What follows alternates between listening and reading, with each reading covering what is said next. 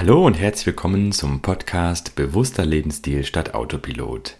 Wissenschaftlich fundierte Persönlichkeitsentwicklung. Mein Name ist Janek Junkheit und heute habe ich einen ganz besonderen Interviewgast hier, Professor Harald Zurhausen. Seinen Lebenslauf hier vollständig zu erläutern, das würde bereits über eine gesamte Folge in Anspruch nehmen. In den Shownotes werde ich dir ein Dokument verlinken, wenn du noch weitere Fragen rund um seine Persönlichkeit hast. Professor Harald Zurhausen ist deutscher Mediziner und Nobelpreisträger. Er leitete das Deutsche Krebsforschungszentrum in Heidelberg von 1983 bis 2003 und in dieser Zeit stieg das Deutsche Krebsforschungszentrum zu einem der führenden Krebsforschungszentren der Welt auf. Zurhausens spezielles Forschungsgebiet ist die Entstehung von Krebsarten aus Virusinfektionen. Die Entdeckung des Auslösers der bei Frauen dritthäufigsten Krebserkrankung eröffnete völlig neue Perspektiven der Vorbeugung und Behandlung und führte damit auch letztendlich zur Entwicklung eines Impfstoffs, der seit 2006 zur Verfügung steht. Seiner grundlegenden Forschung verdanken wir also die erste Impfung, die gezielt gegen eine Krebsart, nämlich Gebärmutterhalskrebs, entwickelt wurde und hierfür hat er auch die höchste Auszeichnung für Wissenschaft, die es überhaupt gibt, erhalten, den Nobelpreis. 2008 hat er dafür den Nobelpreis erhalten. Für seine fachlichen Leistungen wurde Harald Zuhausen mit zahlreichen weiteren Preisen, Auszeichnungen und auch über 30 Ehrendoktorwürden aus der gesamten Welt ausgezeichnet. Und vor kurzem, 2020, am 1. Juli 2020, da wurde er mit dem Verdienstorden des Landes Nordrhein-Westfalen ausgezeichnet. Und jetzt starten wir auch direkt in die Folge. Ja, hallo und herzlich willkommen zum Podcast. Herr Professor Harald Zurhausen ist heute zu Gast. Ich danke Ihnen für die Zeit, die Sie sich nehmen und herzlich willkommen hier in dieser Folge. Ja, vielen herzlichen Dank Ihnen, Herr Junkheit. Ähm, Ihre These, dass diese Papillumviren Gebärmutterhalskrebs auslösen, die hatten Sie bereits 1976 publiziert und wurden dafür auch zunächst belächelt, so habe ich es zumindest im Internet nachgelesen. Und einige Jahre später konnten sie dann genau diese Annahme aber wissenschaftlich nachweisen. Und letztendlich führte diese Entdeckung dann ja auch zu der Entwicklung des HPV-Impfstoffs. Und aktuell, da widmen sie sich einem komplett neuen Thema. Und zwar forschen sie aktuell mit ihrer Arbeitsgruppe an einem möglichen Zusammenhang zwischen dem Milch- und Rindfleischkonsum als Risikofaktor für Darm- und Brustkrebs. Studien haben nämlich gezeigt, dass weltweit zu beobachtende Verteilungsmuster der Neuerkrankungsraten von Darm- und Brustkrebs, die deuten auf einen engen Zusammenhang mit dem Konsum von Milch- und Fleischprodukten vom europäischen Rind hin. So gibt es zum Beispiel auch eine Korrelation hohe Darmkrebsraten in Weltregionen mit einem hohen Verzehr an Milch- und Rindfleischprodukten, so wie zum Beispiel Nordamerika, Argentinien, aber auch Europa und Australien. Und Indien hat zum Beispiel sehr niedrige Darm- und Brustkrebsraten. Aber in, es gibt da eine Unterscheidung. In Bundesstaaten, in denen Milchkühe zum Beispiel eingeführt wurden, um auch die Versorgung der Kinder sicherzustellen, da steigen dann die Brustkrebsneuerkrankungsraten. In den letzten zweieinhalb Jahrzehnten, anderthalb Jahrzehnten etwa. Ja, ja. Können Sie diesen, diesen, großen, diesen großen Forschungskomplex, der da aufgekommen ist, können Sie den nochmal kurz für die Hörer zusammenfassen? Wie ist da der aktuelle Forschungsstand bezüglich dieser neuartigen infektiösen Erreger? Ja, uns hat eigentlich von Anfang an interessiert, warum wir beim Menschen eine ganze Reihe von Viren praktisch lebenslang beherbergen mhm. und dass diese Viren anschließend, wenn sie auf Tiere verimpft werden, dann plötzlich krebserzeugend sind. Und das hat eigentlich zu der umgekehrten Frage geführt, kann man sich vorstellen, dass es auch bei unseren Tieren, mit denen wir eng zusammenleben, also unseren Haustieren, mhm. äh, davon ausgehen, dass es dort Viren gibt, die dort als Erreger ständig vorhanden sind, mhm. die aber bei diesen Tieren nichts tun, wenn sie aber auf eine andere Spezies übertragen, in der sie sich nicht vermehren können, dennoch Krebs auslösen können. Und das war eigentlich der Anlass für unsere Forschung hier. Und natürlich war ein naheliegendes Problem, der, die Untersuchung der Frage des sogenannten roten Fleisches, das überall viel diskutiert wurde, mhm. wo Grillen, Braten, Barbecue chemische krebserzeugende Substanzen machen soll oder auch macht, ja. wo diese Substanzen dann letzten Endes zu den entsprechenden Krebserkrankungen führen wollen. Dieser These sind wir nachgegangen und fanden einige Widersprüche in dieser These, die eigentlich nicht gut passten, nämlich, dass auf der einen Seite die gleichen chemischen Produkte auch beim Braten von Hühnern und, und äh, Fisch zustande kommen, mhm. die eigentlich in dem, äh, als nicht gefährlich und nicht krebserzeugend angesehen werden in vielen epidemiologischen Studien.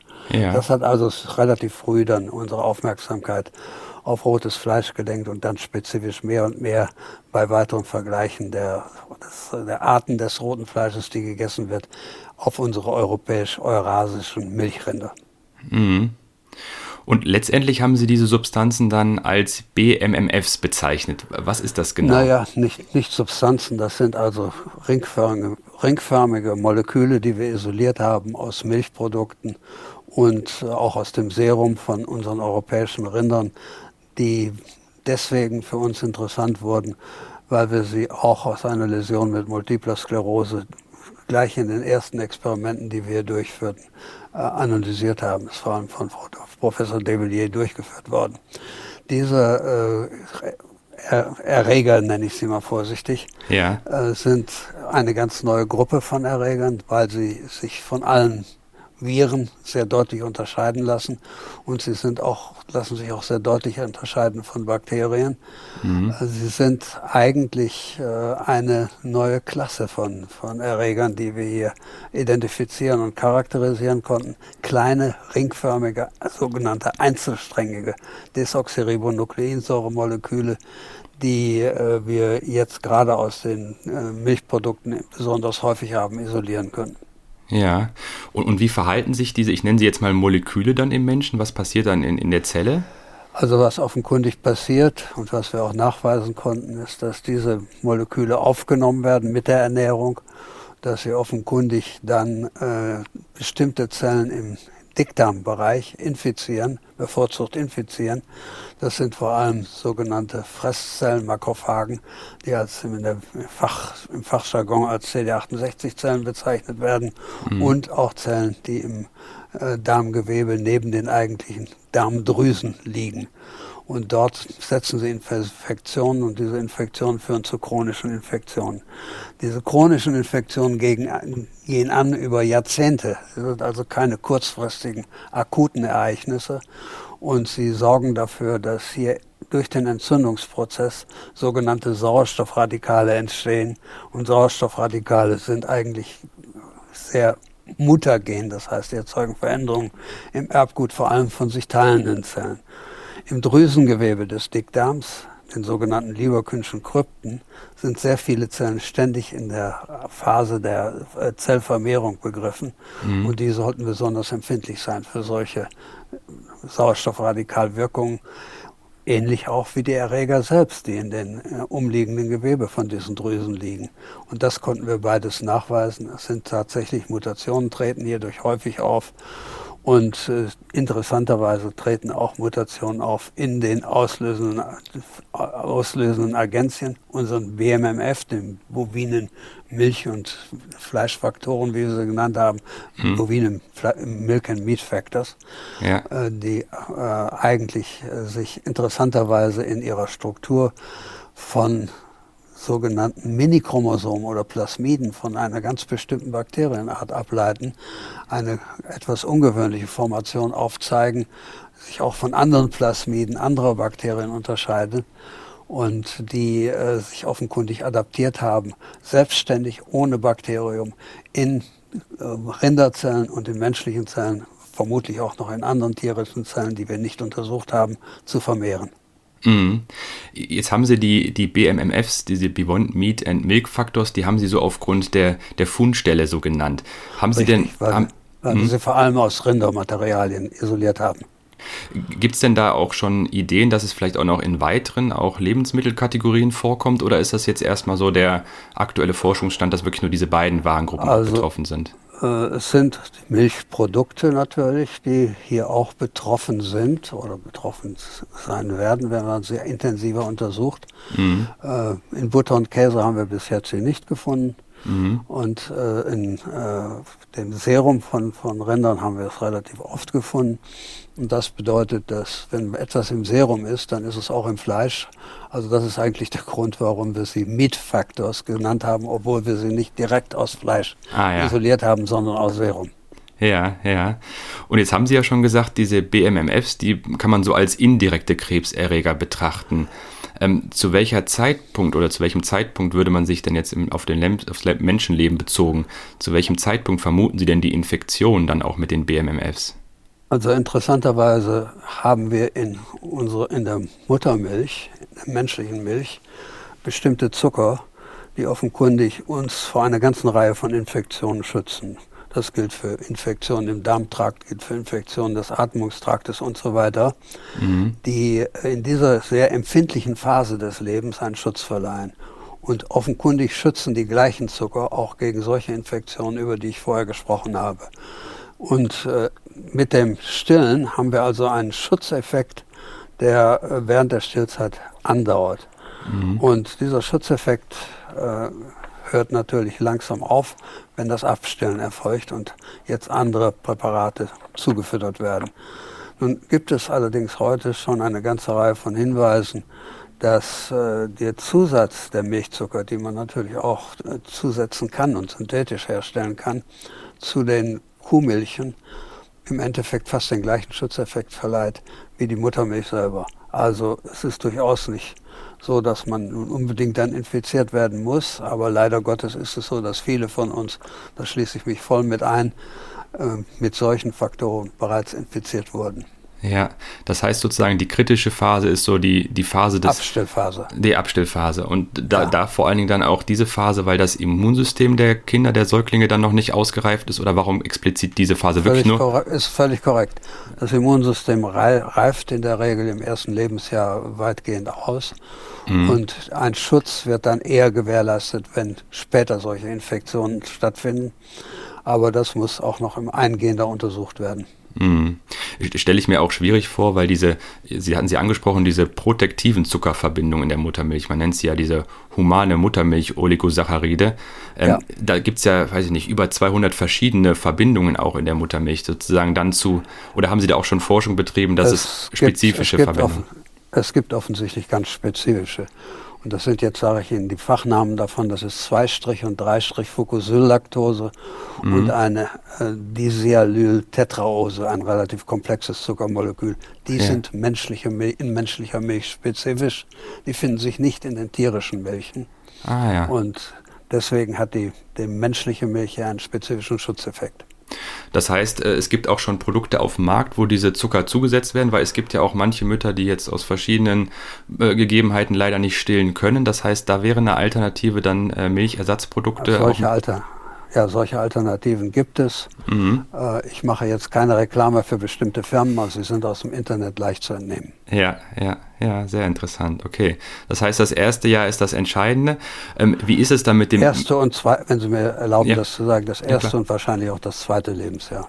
Mhm. Denn, äh, gelegentlich wird ja über das erste Lebensjahr hinaus noch gestillt. Ja, ja.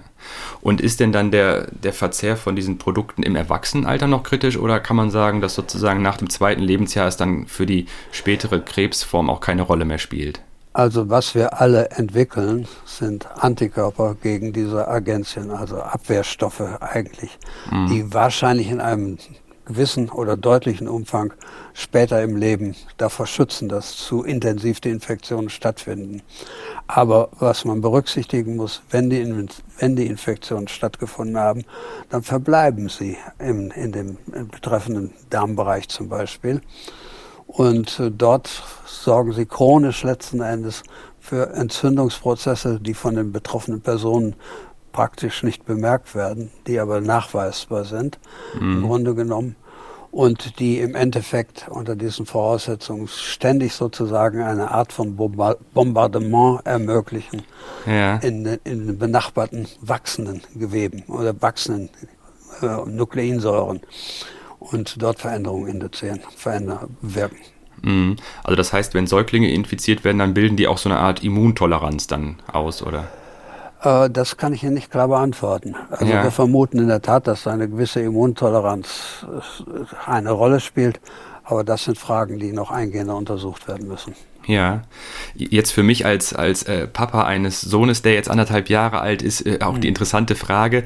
Ähm, jetzt haben wir über Kuhmilchprodukte gesprochen. Wie ist es denn mit dem Thema Rindfleisch? Das ist ja auch häufig ein Produkt, was empfohlen wird, auch gerade ähm, für den Eisenanteil äh, Kindern zu geben. Wie, wie sieht es da in den ersten zwei also, Jahren aus? Lassen, lassen Sie mich klar sagen, ich plädiere nicht gegen den Verzehr von Milchprodukten und von Rindfleisch generell. Mhm. Äh, ich glaube nur, dass es eine sehr empfindliche Phase im Leben gibt, wo man das wirklich besonders beachten muss. Ja. Wie weit später im Leben noch Risiken bestehen, ist eigentlich nicht ganz klar äh, mhm. zu äh, identifizieren in diesem Moment, wiewohl epidemiologische Studien anzudeuten scheinen, dass der Verzehr von diesen Fleischarten, von den Rindfleischarten speziell, dass das äh, eine äh, unter Umständen eine weitere Wirksamkeit entfalten kann. Mhm. Ich gehe aber davon aus, dass nach der, Ab, nach der Abstillphase sich eigentlich relativ rasch eine Art von Immunreaktion entwickelt, die zwar nicht die bestehenden Entzündungen blockiert, die dann schon vorhandenen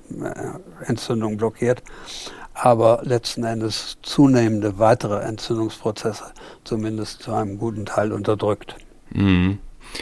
Und, und wenn man jetzt sozusagen in einer frühen Phase damit schon in Kontakt gekommen ist, gibt es dann auch schon äh, Zahlen, wie hoch dann die Wahrscheinlichkeit ist, wirklich später auch daran zu erkranken? Oder kann man sich irgendwie noch schützen? Gibt es sozusagen auch noch eine Möglichkeit, jetzt außer jetzt das Stillen, gibt es noch andere Dinge, die man sozusagen tun kann, also um sich zu schützen? Das Problem, das zurzeit besteht, ist, dass eigentlich wir davon ausgehen müssen, dass Methoden entwickelt werden und deswegen spreche ich gern darüber, dass das auch angeregt wird, dass solche Methoden entwickelt werden, ja. diese Art von Erregern aus den Milchprodukten und aus den tierischen Produkten weitgehend zu entfernen. Mhm. Das muss theoretisch möglich sein. Äh, wir haben noch keine ganz eindeutigen Ansätze dazu. Das Einzige, was wir jetzt wissen, ist, dass offenkundig die vorher genannten Zucker eine hemmende Wirkung haben.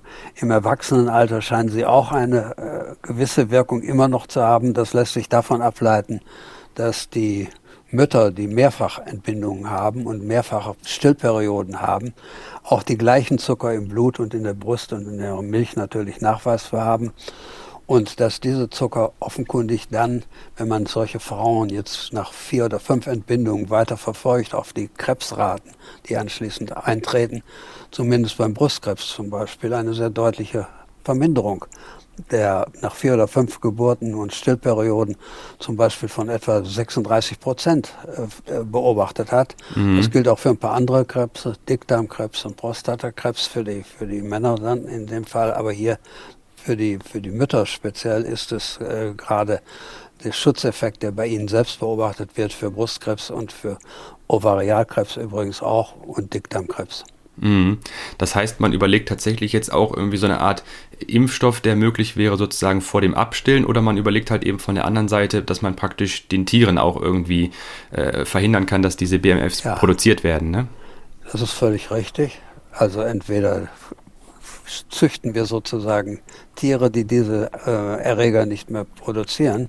Mhm. Es ist insofern ist die Geschichte noch etwas komplizierter, als ich sie bis jetzt Ihnen dargestellt habe, weil die Rinder eigentlich nicht nur die Erreger sozusagen übertragen lassen auf uns, sondern auch darüber die Andockstellen, also bestimmte äh, äh, Neuraminsäuren, die äh, letzten Endes die Bindung von solchen Erregern an unsere Zellen dann auch noch wesentlich erleichtert. Also es ist aus zwei, zwei Gesichtspunkten ist es äh, wichtig, dass wir auf dem Sektor weitere Forschung betreiben mhm. und dass vor allem Bemühungen intensiver gestartet werden, möglichst weltweit gestartet werden, um sowohl bei den Rindern äh, die äh, Erreger zu reduzieren oder aber aus den Produkten die Erreger zu eliminieren. Kann man denn sagen, auch eine prozentuale Verteilung, diese Ursache für Darm-, und Brustkrebs, wie hoch jetzt also, diese? Ja, ich kann Ihnen etwas sagen, insofern, als wir davon ausgehen, dass ungefähr vermutlich 80 Prozent der Erwachsenen hier bei uns in unserem Bereich mit diesen Erregern infiziert sind, die permanent in sich tragen. Und daraus können Sie schon sehen, dass nicht jeder, diese, der diese Erreger trägt, auch im Endeffekt Krebs bekommt, weil ja. hier ganz bestimmte Veränderungen in einem, einem ganz bestimmten Genbereich stattfinden müssen. Mhm. Aber äh, es ist also weit verbreitet. Wir sehen es ungefähr bei, nach, bei den bis jetzt untersuchten Proben, dass 80 Prozent ungefähr der Proben, die wir analysiert haben, entsprechend die Erreger tragen. Mhm. Okay, ja, interessant. Also weit verbreitet. Wir haben andere Viruserreger, also etwa das Epstein-Barr-Virus, das auch bei fast allen Menschen vorhanden ist. Und natürlich kennen nur ganz, ganz wenige im Endeffekt den dadurch verursachten Krebs. Mhm, ja, ja. Aber da hat man noch keine Zahlen, wie viel dann sozusagen als Ursache wirklich hinter, als kausaler Zusammenhang vorherrscht. Das also hier lässt sich zumindest eine klare und jetzt gut belegbare und begründbare Hypothese aufstellen, dass diese Agenzien durch ihre entzündungsfördernden äh, Eigenschaften, mhm. die hier im Darmbereich stattfinden, an den Erkrankungen beteiligt sind und vermutlich sogar eine ursächliche Rolle beim Dickdarmkrebs spielen. Ja, wenn Sie jetzt sagen, es sind ja schon über 80 Prozent der Leute, die diese Erreger auch in sich. Äh, 80 Prozent habe ich gesagt. Ja, 80 Prozent, 80 hm, Prozent etwa. Gibt es noch was, was man präventiv tun kann? Also im Nachhinein, sowas spielt Vitamin D eine Rolle, spielen äh, andere Umstände eine Rolle? Also es sind schwer beantwortbare Fragen, die Sie mir da stellen. Ja. Bei Vitamin D lässt sich eines sagen, diese Erreger sind ja nicht nur mit dem Dickdarmkrebs in Verbindung gebracht worden, sondern wir haben die ersten Isolate von einer äh, Autopsie, von einem Autopsiepräparat von einer multiplen Sklerose erhalten. Mhm. Und bei der multiplen Sklerose deuten zumindest eine Reihe von Befunden an, dass dieser Erreger neben einem anderen Virus, nämlich dem Epstein-Barr-Virus, vermutlich eine zusätzliche Rolle spielt und eine wichtige Rolle spielt. Und äh, bei, dem, äh, bei der multiplen Sklerose gibt es in der Tat, das haben wir selber aufgebaut, Modelle, die das erklären. Und da würde Vitamin D eine sehr deutliche Rolle spielen, weil die in der, beim Fehlen von Vitamin D Zellen, die das zweite Virus, nämlich das Epstein-Barr-Virus beinhalten, plötzlich dazu angeregt werden, das Virus zu produzieren. Und diese Herpesviren, das Epstein-Barr-Viren, sind Herpesgruppenviren. Mhm. Die haben die Eigenschaft, andere Agenzien, die in der gleichen Zelle vorliegen, dann noch kräftig zu vervielfältigen, zu amplifizieren. Und das ist ein Modell, das wir früher aufgebaut und veröffentlicht haben, das möglicherweise tatsächlich die Äthiologie oder die Pathogenese, wie wir sagen, die Krankheitsursache der multiplen Sklerose verstehen lassen. Hm. Ja, ist ein, ein sehr interessantes und auch sehr, sehr weites Thema. Vielleicht können wir zumindest zum Abschluss von diesem ersten Themenblock nochmal überlegen, was können wir in der Zukunft denn noch tun und welche Fragen sind noch offen und was werden auch die nächsten Schritte von Ihnen und Ihrem Team sein, was die Forschung angeht. Ja, die nächsten Schritte hängen natürlich im Wesentlichen auch von, zum Teil von den Ergebnissen ab, die wir erhalten.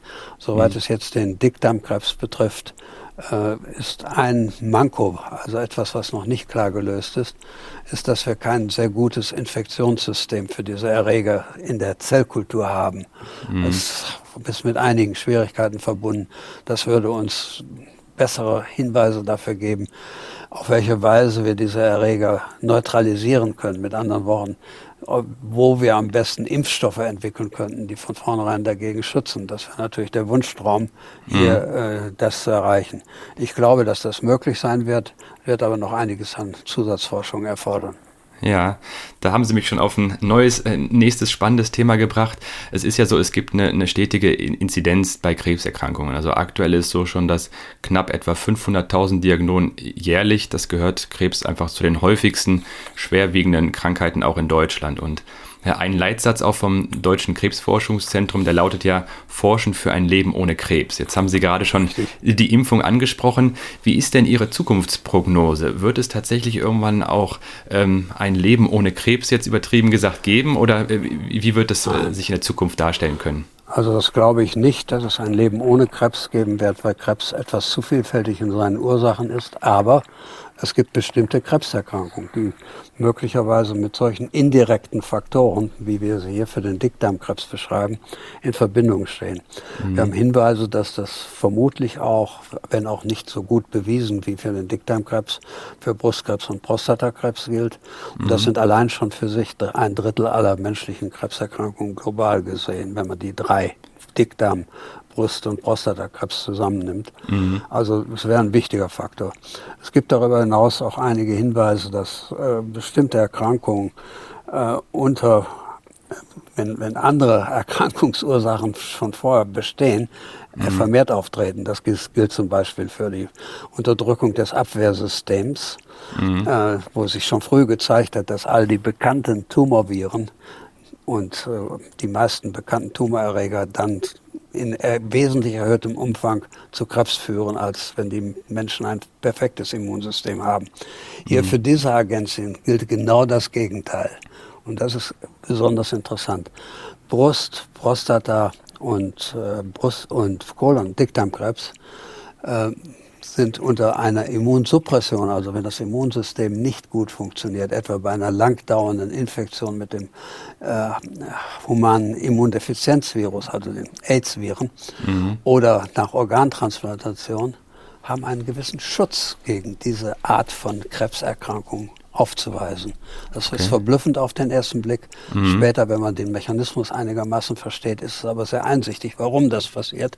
Nämlich diese Art von Immunsuppression wirken auf den, negativ auf den Entzündungsprozess ein, der um die entstehenden Tumoren abläuft, nicht in den mhm. Tumoren selbst. Und mhm. dieser Entzündungsprozess ist letzten Endes entscheidend, dass die Veränderungen im Erbgut der benachbarten wachsenden Zellen stattfinden. Also nicht die Zelle selber, sondern vor allen Dingen auch das Zellgewebe drumherum. Das ist das Entscheidende. Das ist ja das Entscheidende. Die Ergänzchen sitzen im Zellgewebe drumherum. Ja. Die finden Sie überhaupt nicht in den Tumoren selbst. Mhm. Sie, wenn die Tumoren einmal entstanden sind, werden sie auch nicht auf die Behandlungsverfahren, die man zur Unterdrückung jetzt der Infektion entwickelt, äh, reagieren können. Dann ist es zu spät. Nicht? Da muss man also die Chemotherapie oder welche immer Therapieverfahren sich hier optimal erweisen, chirurgische oder äh, immunologische, Chemo äh, immunologische Therapiemaßnahmen in den Vordergrund stellen. Aber sozusagen für die Auslösung, wenn wir die Ursachen kennen, da können wir wirklich was hier in diesem Bereich machen. Mhm. Und jetzt als Ursache, was, was kann man so an seinem eigenen Lebensstil, was können Sie da noch den Zuhörern und Zuhörerinnen mit, mitgeben? Was kann man da noch für sich selber auch tun, sozusagen im also, Nachhinein? Wenn ich von dem absehe, was wir machen, kann man ein paar klare Empfehlungen geben. Das ist vor allem das Rauchen komplett aufzugeben, ja. äh, Alkoholabusus runterzufahren und viele andere Dinge, die sonst auch im, im, Lifestyle, also Lebensstil dort vielfältig beschrieben werden und beschrieben sind. Da gibt es schon viele Möglichkeiten, um die Krebsrate zu senken. Ja. Hier für diese spezifischen Erkrankungen wird man sehen müssen, dass wir hier mehr intensive Forschung betreiben. Wir mhm. müssen mehr Grundlagenforschung betreiben, um zu verstehen, auf welcher Basis diese Erkrankungen entstehen, um dann letzten Endes unsere Eingriffe wirksam sozusagen am Anfang des Übels setzen und nicht sozusagen das Endprodukt, in diesem Fall den Tumor, nur behandeln. Natürlich ist das Letztere wichtig, aber mhm. es muss vorher was geschehen. Muss erstmal frühzeitig. In die Prävention, ja. Mhm. Ja. Ja. Ich plädiere also sehr intensiv für eine Intensivierung der Präventationsforschung in Deutschland, die eigentlich aus meiner Sicht immer noch auch in den Universitäten nicht in hinreichendem Umfang berücksichtigt ist. Äh, Präventation dann auch im, im Sinne von ähm, eigenem Lebensstil oder im Sinne von ähm, Impfungen? Also oder? Augenblick, ich würde, ich würde, ich, mein Leben habe ich gewidmet eigentlich der Aufklärung der Infektionen für Krankheitsprozesse des Menschen. Ja. Und soweit es, soweit es hier Prävention betrifft, geht es mir in allererster Linie um die Prävention dieser Infektion, die mhm. Vorbeugung gegen diese Infektion zu betreiben. Im Nachgespräch gab es noch mal einige spannende Themen. Deshalb hörst du jetzt noch mal hier weitere fünf Minuten aus dem Nachgespräch. Äh, naja, die Ergebnisse sind ja auch relativ jung. Nicht? Die sind ja, ja. Wir arbeiten zwar seit dem Jahr 2008 spezifisch an diesen Tumoren, also Kolon, Brust und Prostatakrebs. Mhm. Und äh, es ist immerhin äh, seitdem zwar einiges passiert, aber es sind immer noch eine Fülle von Fragen, ja. die müssen weiter bearbeitet werden. Ja. Aber was ich mir wünsche, natürlich, das sage ich hier auch ganz so offen, ist, dass, dass auch anderweitig entsprechend aufgegriffen wird, nämlich die betreffenden äh, Nachweisverfahren und so weiter sind eigentlich überall da, wo molekularbiologische Erfahrung besteht, mhm. auch durchaus nachvollziehbar. Die entsprechenden Materialien sind alle publiziert und sind also, können also alle entweder selbst hergestellt werden oder auch äh, sich man kann sie selbst herstellen lassen. Mhm. Also es sind durchaus viele Möglichkeiten zu, zu, machen. Im Grunde ist die, wie soll ich sagen, äh, von mir etwas kritisierte Schwierigkeit der Fachkollegen eigentlich, ja. solche Punkte aufzugreifen und sie intensiv zu betreiben, ja. die ist mir äh, gelegentlich ein bisschen, wie soll ich sagen, hinderlich für die weitere Entwicklung. Ja. ja, ich hatte ein bisschen was im Vorfeld natürlich auch über sie gelesen und da gab es, glaube ich, ein Interview mit ihrer Frau mal, die gesagt hat, wenn sie sich was in den Kopf setzen, dann, dann ziehen sie das auch wirklich durch und das war ja damals bei dem Gebärmutterhalskrebs ja auch schon so ein bisschen so, dass das erst in der Fachpresse, ah, ob das so funktionieren kann, ist, das war ja jetzt ähnlich wahrscheinlich, ne, dass es das da war hieß. Fast eine, fast eine exakte Parallele. Ja. Also Fachkollegen von mir haben gesagt, das kann gar nicht so sein und äh, ich habe darauf nur erwidert, Sie sprechen aus Ihrem Bauchgefühl heraus und ja. sind eher Bauchredner, als dass Sie das irgendwie belegen können. Wenn jemand gute wissenschaftliche Belege bietet, warum wir falsch liegen, ja. dann lasse ich mir das gern gefallen. Ja, natürlich. Das Gegenteil passiert. Ich meine, ja. inzwischen sind auch andere Gruppen, äh, haben begonnen zumindest, damit mhm. zu arbeiten und auch schon erste Erfolge äh, nachzuweisen.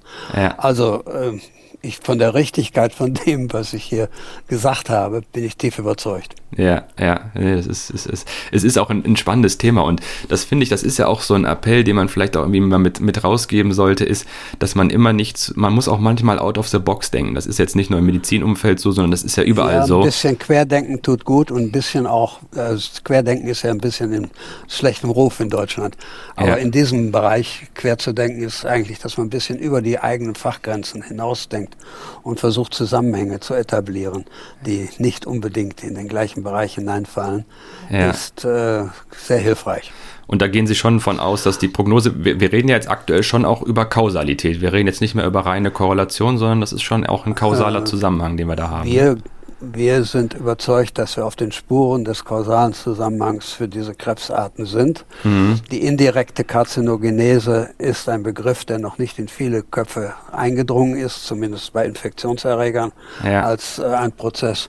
Und der braucht offenkundig auch, auch das braucht offensichtlich Zeit zu begriffen zu werden. Warum werden bei dieser indirekten Karzinogenese tritt genau das Gegenteil an, wie bei den, den äh, bisher bekannten krebserzeugenden Agenzien. In dem einen Fall haben wir die hohe äh, Inzidenz, das hohe Auftreten mhm. bei um Immunsuppression und bei Nierentrans bei Transplantationen. Äh, in diesem Fall ist genau das Gegenteil hier der Fall.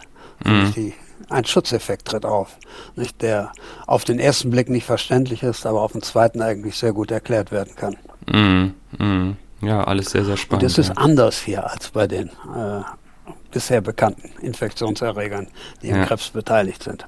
Ja, auch, auch, dann muss man halt eben gucken, dass man mal, auch mal einen anderen Weg nachgeht, wenn er sich äh, nachweisen ja, lässt. Ne? Das ist, ist, ja. ich glaube, das ist wirklich eine Sache, die verfolgt werden muss. Ich nehme aber an, dass sie auch verfolgt wird in Zukunft in stärkerem Umfang. Aber das ist vielleicht auch ihre Stärke, dass sie auch zum Nobelpreis geführt hat. Ne? Einfach zu sagen, das, woran ich jetzt äh, einfach mal out of the box denken und das, was man sozusagen ähm, auch vielleicht manchmal erstmal ein bisschen Gegenwind bekommt, wenn man das selber dran glaubt. Naja, äh. ich kann Ihnen das an einer ganz kleinen Anekdote ganz kurz erläutern. Als ich hier ja. nach Heidelberg kam, ans DKFZ 1983, ja. hatte ich dem Epidemiologen hier vorgelegt, dass Brust- und Kolonkrebs offenkundig sehr gehäuft immer gemeinsam vermehrt auftreten. Und hatte ihm eine Skizze vorgelegt, die ich da zusammengestellt hatte. Und er hat mir dann gesagt, er wird das mal mit seinen Kollegen besprechen, schien ihm interessant zu sein, kam dann nach zwei Tagen wieder und sagte, ist alles Mist. Aber gut, das sind so kleine Fußnoten, ja, ja. die äh, im Grunde genommen auch eigentlich äh, keine, für mich keine wesentlichen Folgen hatten. Ja, das war eine sehr, sehr spannende Folge bis jetzt. Haben Sie denn noch was auf dem Herzen, was Sie hier gerne an dieser Stelle noch loswerden möchten? Äh, ich habe immer viel auf dem Herzen, aber das ist mir jetzt wahrscheinlich auch für Ihre Sendezeit zu kurz, Ihnen das zu übermitteln. Ja, ja sonst müssen wir noch mal eine zweite Folge aufnehmen. Ja, ja. Herr Professor Zuhausen, ich danke Ihnen vielmals für die Zeit. Ähm, es war eine sehr spannende danke. Folge. Danke, alles Gute Ihnen auch.